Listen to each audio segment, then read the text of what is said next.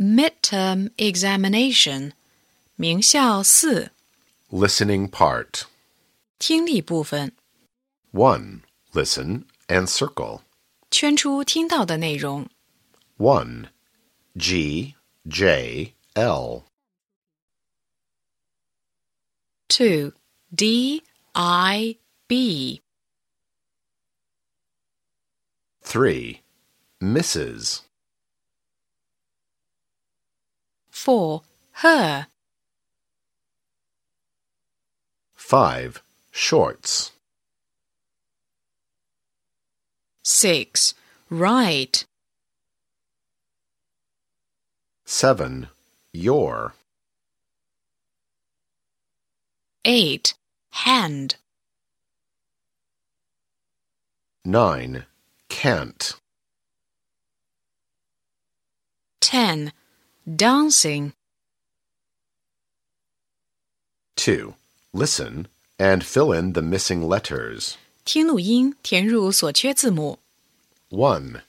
Date. Two pub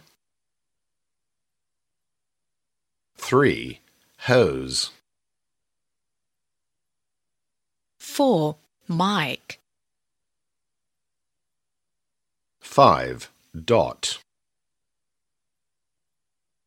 six wash seven Duke eight ant nine jet ten these three. Listen and give check or X. 听录音，判断听到的内容是否与图片相符，用勾或者叉表示对错。 One. This is Supergirl. She has big eyes. Two, I have a hat. My hat is very cool. Three. It has a long trunk. It has big ears. It is an elephant. Four, look at this boy. He is very slim. Five. He is a monster. He has only one eye.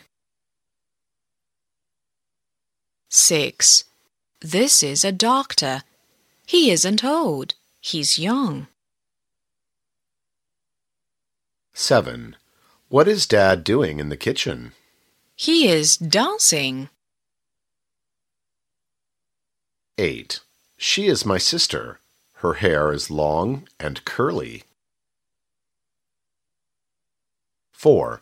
Listen and choose the best answer. 听录音，选出正确的应答句。 One. Good night, Mom.